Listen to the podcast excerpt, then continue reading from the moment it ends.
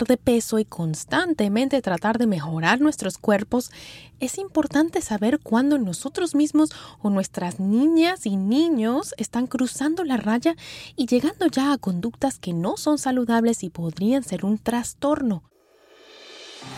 Yo soy la doctora Edith Bracho Sánchez desde Nueva York y están escuchando Las Doctoras Recomiendan, el show creado por mi equipo de doctoras y por mí y traído a ustedes por Euforia, en el que les contamos las últimas recomendaciones en salud infantil con un toque latino. Antes de empezar, recuerden familia que aquí les traemos información de manera educativa, pero para problemas médicos deben consultar a su doctor que los conoce y los puede ver en carne y hueso. Hoy familia les traemos una conversación que grabamos en el 2019 con la psicóloga Maylin Reyes Rodríguez.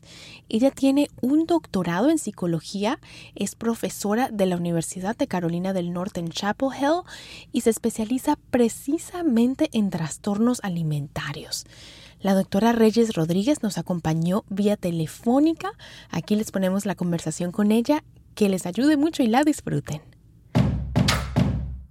eBay Motors es tu socio seguro. Con trabajo, piezas nuevas y mucha pasión, transformaste una carrocería oxidada con 100.000 millas en un vehículo totalmente singular. Juegos de frenos, faros, lo que necesites, eBay Motors lo tiene. Con Guaranteed Fit de eBay, te aseguras que la pieza le quede a tu carro a la primera o se te devuelve tu dinero. Y a estos precios, ¿qué más llantas y no dinero? Mantén vivo ese espíritu de Ride or Die Baby en eBay Motors. ebaymotors.com. Solo para artículos elegibles. Se aplican restricciones. Hacer tequila, don Julio, es como escribir una carta de amor a México. Beber tequila, don Julio, es como declarar ese amor al mundo entero. Don Julio es el tequila de lujo original, hecho con la misma pasión que recorre las raíces de nuestro país. Porque si no es por amor, ¿para qué? Consume responsablemente. Don Julio Tequila, 40% alcohol por volumen, 2020. Diageo Americas, New York, New York. America. We are endowed by our Creator with certain unalienable rights. Life, liberty, and the pursuit of happiness. At Grand Canyon University, we believe in equal opportunity. And the American dream starts with purpose.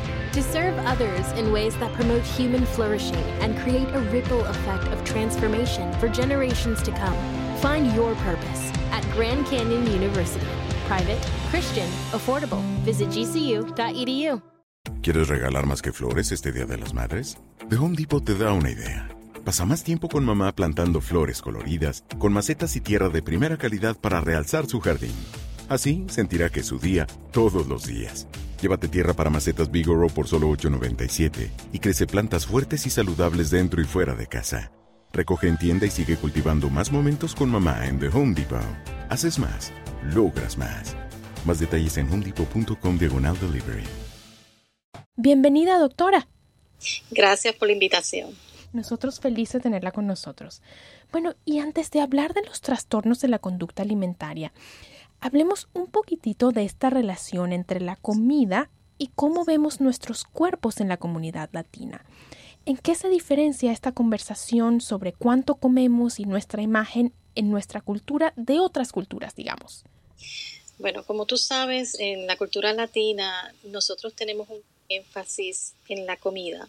La comida es el, centro de la familia, es en el momento donde nos reunimos, conversamos, pero es también la comida lo que de alguna manera atraviesa la cultura. Eh, a través de la comida recordamos a nuestras abuelas, recordamos a nuestras mamás, eh, y en ese sentido la cultura y la comida están muy integradas. Eh, por otro lado, sabemos que también como parte de nuestra cultura tenemos un énfasis en, nuestro cuerpo. Eh, para, para nuestra familia, el que comamos y el que nos veamos un poco llenitas es como que estamos saludables. Así que de cierta manera es muy común en la cultura latina observar muchos comentarios acerca de nuestro cuerpo. Está gordita, está llenita, con varios significados dependiendo, ¿verdad?, de, de, cada familia.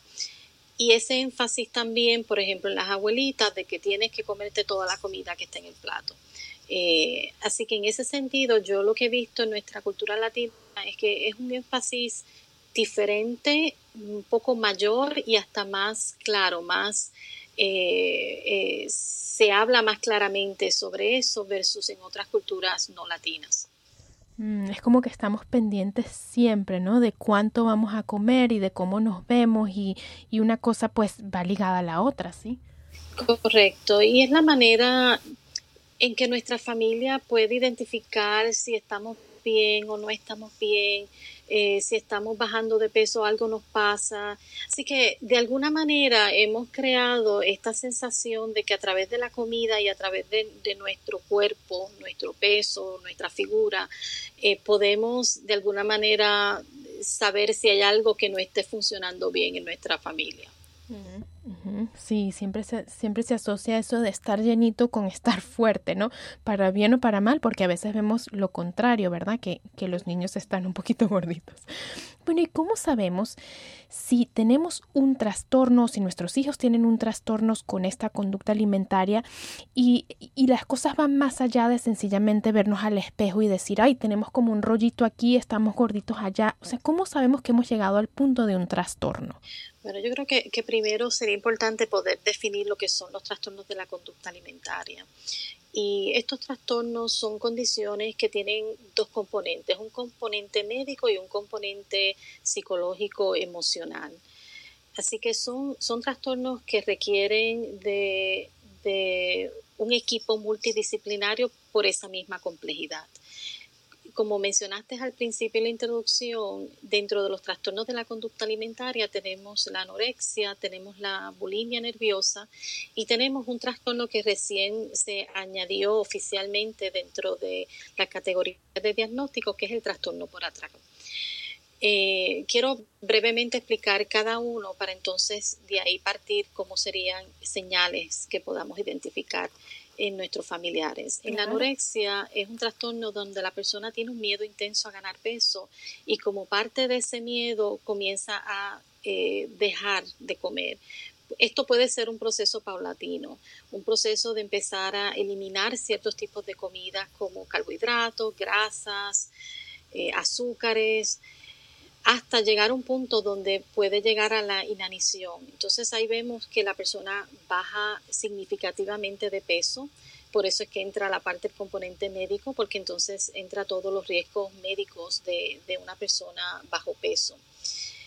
Para la persona que tiene anorexia hay una distorsión de su imagen corporal. Esto significa que cuando se mira en el espejo, la imagen que ve es diferente a lo que las personas que están afuera pueden observar.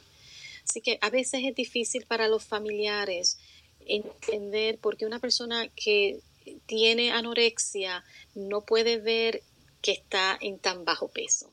La persona cuando se mira piensa y se ve como en sobrepeso. Así que eso hace bien difícil el que la persona pueda tener ese reconocimiento de que tiene una condición y que necesita ayuda. En la bulimia nerviosa tenemos eh, dos conductas muy características. Primero, el atracón. El atracón es cuando tú comes grandes cantidades de comida, como dos, tres veces la porción que usualmente uno come, y sentirte fuera de control. Esto quiere decir que una vez tú comienzas a comer, se te hace difícil parar de comer. Muchas veces lo que hace que la persona detenga el atracón es un dolor abdominal o que siente que ya no puede más junto con esta conducta del atracón están acompañados por conductas compensatorias, que pueden ser de tipo purgativas, como eh, eh, inducirse el vómito, uso de laxantes, diuréticos, enemas, o puede ser eh, conductas no purgativas como ejercicios excesivos o hacer ayunos. ese es en la bulimia y en el trastorno por atracón tenemos eh, básicamente eh, la misma definición del atracón en bulimia, que es grandes cantidades de comida en un periodo corto de tiempo y con la sensación fuera de control. Pero la diferencia es que no vamos a observar conductas compensatorias. Así que las personas que tienen el trastorno por atracón tienen más probabilidad de estar en sobrepeso que las personas con bulimia. Personas con bulimia nerviosa pueden estar fluctuando entre 5 o 10 libras y no es tan, no es tan eh, visible. Así que esos son los tres eh, trastornos de la conducta alimentaria más reconocidos eh, que observamos en la comunidad latina y en la comunidad no latina. Ya veo. Y, o sea, cuando tenemos una anorexia, pues ahí es como lo que pensamos generalmente que la persona va a estar muy flaca, va a perder mucho peso, pero lo que es en la bulimia y en el trastorno que nos describes el atacón, eh, pues la persona no siempre va a estar tan flaca y es ahí la importancia de estar pendientes de estas señales, ¿sí? Correcto. Y muchas veces eh, tenemos el malentendido que la única condición o el único trastorno que amerita una atención clínica es la anorexia porque hay un bajo peso y la persona, eh, su vida está en riesgo por, por, este bajo peso. Y muchas veces pensamos que en la bulimia no es tan grave porque la persona no se observa físicamente ese deterioro. Sin embargo, sabemos que tanto en la conducta de atracón como las conductas purgativas pueden ser muy dañinas al sistema del cuerpo. Así que Cualquiera de los tres requiere atención médica y es importante que podamos identificarlo. Mientras más temprano lo identificamos, mucho mejor, porque la prognosis para el tratamiento eh, es mejor que esperar a que la persona eh, tarde años. Usualmente una persona con bulimia puede tardar entre 7 y 10 años en buscar ayuda. Así que es un periodo bastante extenso sin recibir un tratamiento. Claro, y mientras tanto pues va avanzando y va avanzando la enfermedad y, pues se van como asentando estas conductas y no reciben la ayuda. Entonces, bien, bien importante que estemos pendientes. Claro, y pueden haber más complicaciones médicas dependiendo de la frecuencia y del tiempo en que la persona lleve eh, con las conductas. Claro. ¿Y qué factores eh, doctora, en nuestra cultura nos ponen en riesgo de desarrollar uno de estos trastornos? Hay unos factores que son bastante comunes tanto en la comunidad latina como no latina. Eh, uno de los factores que nosotros encontramos que es de riesgo son las dietas. Cuando eh, enfocamos nuestro patrón alimentario en dietas, estamos de alguna manera creando una tormenta perfecta para que nuestra mente esté en este proceso de categorizar la comida en buena y mala. Cuando hacemos esto, eh, es una lucha interna, una lucha emocional que la ganamos o la perdemos. Y en ese sentido, eh, es algo que tú no puedes sostener a largo plazo. Entras en conductas extremas y no se recomienda que llevemos ningún tipo de dieta. Se recomienda que aprendamos a comer de una manera saludable, de una manera balanceada, pero toda comida es, es buena, eh, la puedes comer, el cuerpo necesita grasa. Eh, el asunto aquí es el balance, es eh, la frecuencia y las porciones. Así que dieta es uno de los factores que puede promover trastornos alimentarios. Por otro lado, eh, hemos visto otros factores como por ejemplo el énfasis marcado en la apariencia física, en familias donde se marca muchísimo eh, la apariencia física, esta niña está gordita, estás engordando, mira cómo te ves. Ese tipo de comentarios es importante que aprendamos a eliminarlos eh, de, de nuestra dinámica familiar porque hay otros componentes individuales, hay personas que quizás pueden tolerar unos comentarios, hay otras personas que por factores personales, eh, de personalidad, eh, factores individuales pueden ser más sensibles y puede de alguna manera promover algún tipo de conducta alimentaria. Así que muchas veces estas conductas se desarrollan por una serie de de, factores combinados, ¿verdad? No, yo no quiero decir que un solo factor es el que promueve el trastorno alimentario, muchas veces es la combinación de varios factores lo que de cierta manera eh, crea esa tormenta perfecta, como yo llamo, y que de alguna manera puede desarrollar un trastorno de la conducta alimentaria. Entonces es como esta combinación de, de, andar haciendo comentarios como que, ay, estás más gordita y al mismo tiempo hablar de dietas y empezar como a decir esta comida es buena, esta comida es mala, que poco a poco como que los niños van, van asimilando, digamos. O por ejemplo en la familia cuando utilizamos la comida como una manera de refuerzo para premiar o por otro lado para eh, castigar. Eh, como yo le digo a los padres, la comida es, es necesaria para nuestro cuerpo, es la manera en, la cual nutrimos a nuestro cuerpo, así que no debe ser usado como recompensa ni como castigo. Hay otras maneras que podemos utilizar como padres para poder eh, establecer una disciplina en nuestros hijos. ¿Y qué tal las mamás? Cuando ellas hablan de su propio cuerpo, por ejemplo, dicen, ah, tengo que perder peso o me voy a poner a dieta, ¿eso influencia un poco a que los niños desarrollen estas conductas? Claro, eh, recuerda que yo le digo a los padres eh, y a las madres, somos, somos el espejo de nuestros hijos. Así que eh, lo que nosotros nos decimos a, nos, a nosotras mismas puede impactar cómo nuestras hijas se van a observar a ellas mismas. Así que es importante que si nosotros queremos promover una autoestima saludable en nuestros hijos, que empecemos por nosotros, ¿verdad? a veces decimos que haz lo que yo digo y no lo que hago. Pero en este caso, con los hijos, nosotros tenemos que ser consistentes. O sea, lo que nosotros decimos tiene que venir acompañado de nuestra conducta. Tenemos que ser consistentes como padres en lo que yo digo y en lo que yo hago, para que entonces ese proceso se integre en la vida de nuestros hijos eh, y ellos puedan recibir un mensaje que sea positivo. Claro, claro. Y digamos que los padres están tratando de cambiar la forma en la que hablan de la comida, de tener un mensaje positivo, de dar un buen ejemplo, como ya dijimos, pero de todas maneras les parece que sus niños están desarrollando como estas señales tempranas, ¿verdad? Que están comiendo menos, de pronto tienen sospechas de que están vomitando o alguna de estas señales de bulimia. ¿Qué pueden hacer los padres si tienen alguna preocupación? Claro, mi, mi, recomendación es que puedan hacer una consulta con su médico primario. Ese es el médico que conoce a su hijo, este puede ser el pediatra eh, o el médico de familia, dependiendo lo que utilice cada familia.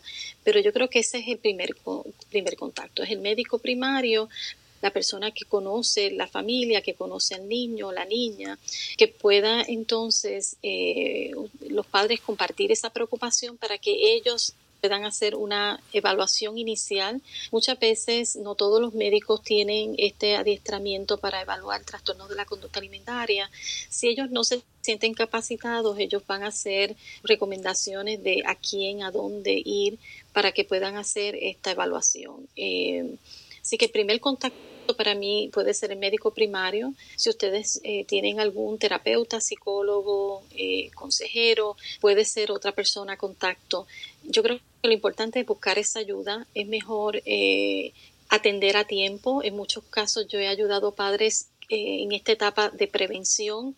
les preocupa que sus hijas comentan que quieren bajar peso, que quieren hacer dietas, que su autoestima quizás no está en un buen lugar y este trabajo preventivo puede ayudar a prevenir que se desarrolle un trastorno eh, completamente de la conducta alimentaria. Claro que es precisamente lo que estamos buscando, pues prevenir. Y en términos de cuando ya se ha hecho un diagnóstico, en tu trabajo con la comunidad latina, ¿qué has notado que sea distinto en cómo nosotros manejamos este tipo de diagnósticos y de enfermedades? Pero en, primer lugar, una de las cosas que he observado en la comunidad latina es el estigma. Sabemos que en la comunidad latina hay un estigma hacia las condiciones de salud mental. Se les hace difícil reconocer que están manejando depresión, ansiedad.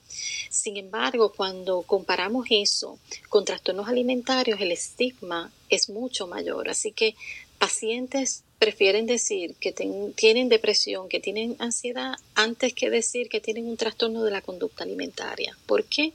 Porque muchas veces piensan que esto es un trastorno que es de, mujeres blancas, que esto es algo que no, no nos afecta a nosotras como latinas, cuando la realidad es que sabemos que los trastornos alimentarios puede ocurrir en cualquier raza, grupo étnico, edad, género, puede ser tanto en, chicas como en chicos. Yo he tenido varios, varios este, pacientes latinos varones.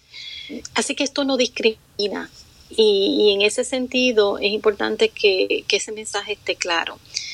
Esto puede pasar en latinas. Es importante que identifiquemos ayuda, que busquemos la ayuda, que necesitamos un equipo multidisciplinario. Esto incluye un terapeuta, un nutricionista, un médico que pueda eh, evaluar todas estas áreas que se afectan con un trastorno de la conducta alimentaria. Y ya que habla, me llama mucho la atención lo que dice es que prefieren decir que tienen depresión o ansiedad, que ya es decir bastante porque en nuestra comunidad hay mucho estigma. Y hemos hablado antes en este podcast también de la importancia de tenerle compasión a las otras personas cuando son diagnosticadas con este tipo de cosas, tener compasión con las personas que son diagnosticadas con depresión, con ansiedad y ahora tenemos que añadir también con algún trastorno de la conducta alimentaria a la lista de cosas que tenemos que entender y ayudar en nuestra comunidad. Sí, es correcto. Y otra cosa que es importante es que los trastornos de la conducta alimentaria usualmente no vienen solitos, ellos vienen acompañados de otras condiciones, así que es muy común que el, paciente que tiene un trastorno de la conducta alimentaria también pueda estar padeciendo de depresión, de ansiedad. Hemos observado historias de trauma, mayormente abuso sexual, así que en ese sentido... Eh, no, no vienen solitos, vienen acompañados de una complejidad de otros trastornos y por eso es que, digo que muchas veces se enmascaran, ¿verdad? Este, están quizás un tiempo trabajando depresión, ansiedad y tienen miedo a decir que tienen un trastorno de la conducta alimentaria porque piensan que eso es algo que no se supone que, ellas o ellos como latinos lo estén viviendo. ¿Cómo se relaciona, por ejemplo, tener depresión con tener un problema de la conducta alimentaria? O sea, ¿tiene alguna relación?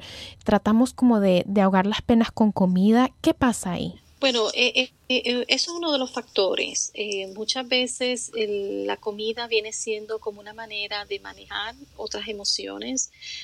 Por ejemplo, en un estudio que yo hice en Puerto Rico, una vez que trabajamos a través de la conducta de la terapia cognitiva conductual, trabajamos las conductas asociadas a la bulimia. Al final los síntomas de depresión y ansiedad estaban más altos. ¿Por qué? Porque las conductas asociadas a la bulimia era su manera de manejar otras emociones un poco más profundas. Así que son, son condiciones que son comórbidas, que, que coexisten. Tenemos a igual manera que está la baja autoestima.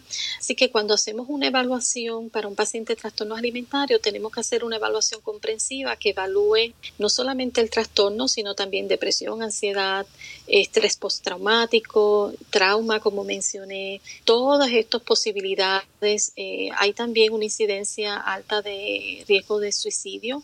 Así que son, muchas este, otras conductas que pueden coexistir con los trastornos alimentarios que hay que evaluar. Y aquí también hemos hablado en este podcast de, de señales y de cómo ayudar y cómo prevenir eh, depresión, suicidio. Así que si están oyendo este episodio y están pensando en, ese, en esas condiciones, en esas otras condiciones, pues vayan a los otros episodios que ya tenemos. Bueno, y con esto ya se nos acaba el tiempo. Es un tema gigantesco, pero ojalá les haya ayudado en este episodio a empezar a entenderlo un poquito mejor, a empezar a, saber qué hay que buscar, de qué cosas tienen que estar pendientes y, dónde buscar ayuda. Doctora Maylin Reyes Rodríguez, un millón de gracias por acompañarnos hoy. Gracias a ustedes por la invitación y gracias por poner de manifiesto este tema que es tan relevante para la cultura latina y que muchas veces se, eh, queda olvidado. Estamos 100% de acuerdo con usted. Y con esto familia hemos llegado al final. Yo soy la doctora Edith Bracho Sánchez y esto ha sido Las Doctoras Recomiendan, el podcast de salud infantil creado por mi equipo de doctoras y por mí y traído a ustedes por Euforia Podcast. Si les gustó, compartan con su familia, con sus amigos, con la vecina, con la comadre, para que ellos también se unan a nuestra comunidad de padres latinos informados que buscan criar niños sanos en todos los sentidos. Las Doctoras Recomiendan es una producción de LDR Media. No se pierdan nuestro próximo episodio. De mi parte, un abrazo para todos y hasta la próxima.